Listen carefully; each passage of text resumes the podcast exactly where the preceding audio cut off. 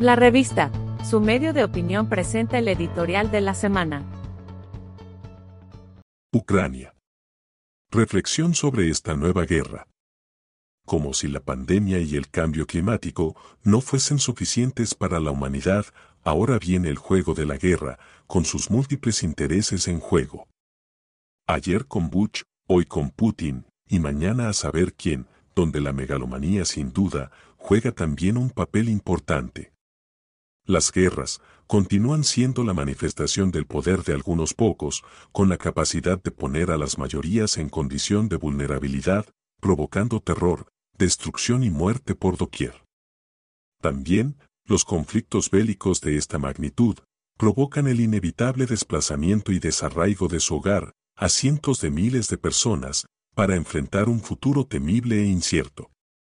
El pueblo ucraniano es en esta oportunidad la víctima de tantos intereses en juego, y aunque siempre haya un punto de inflexión, como también lo hay en las guerras, para entonces, la realidad será cruel y desgarradora, por sus daños irreversibles y prolongadas secuelas.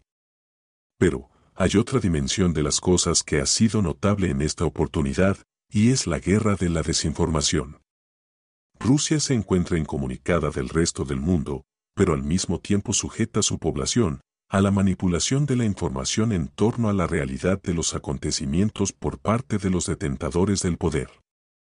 Es desesperanzador escuchar a ucranianos pelearse telefónicamente con sus padres y hermanos o hijos en Rusia, que niegan totalmente la realidad de lo que está sucediendo estos días en Ucrania, por no tener acceso a la información que la libre expresión brinda, un derecho por el que debemos luchar siempre dándolo todo.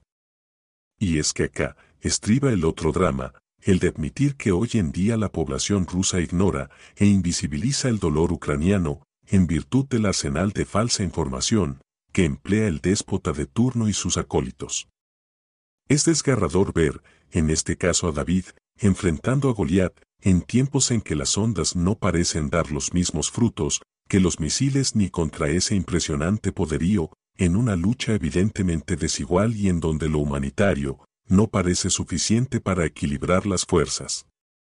Esto, sin subestimar al ejército ucraniano ni a la cooperación militar que recibe de sus aliados.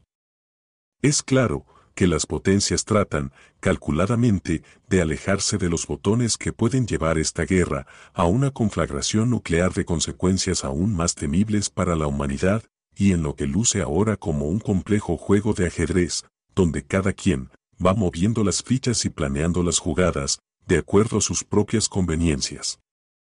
Lo que ocurre, nos evoca los momentos más crudos de la Guerra Fría, donde lo que prevalece es el equilibrio denominado Pax Atómica, o el del equilibrio del terror, lo cual significa que la paz, finalmente dependa del balance por mutuo terror, de que cualquiera pueda conducirnos al apocalipsis. Lo cierto es que el mundo por el resto del siglo XXI ya no será el mismo, y luce inevitable, como ocurrido tantas veces en la historia, que en el mediano plazo haya que parar al gobernante ruso Vladimir Putin. El costo para el mundo, al frenar a este tipo de personajes, donde quiera que surjan, siempre será menor en la historia, al de permitirles jugar con el destino de la humanidad. Encuentre la revista en las plataformas de Anchor, Spotify, Google Podcasts y Apple Podcasts. La revista, el medio de opinión de Costa Rica.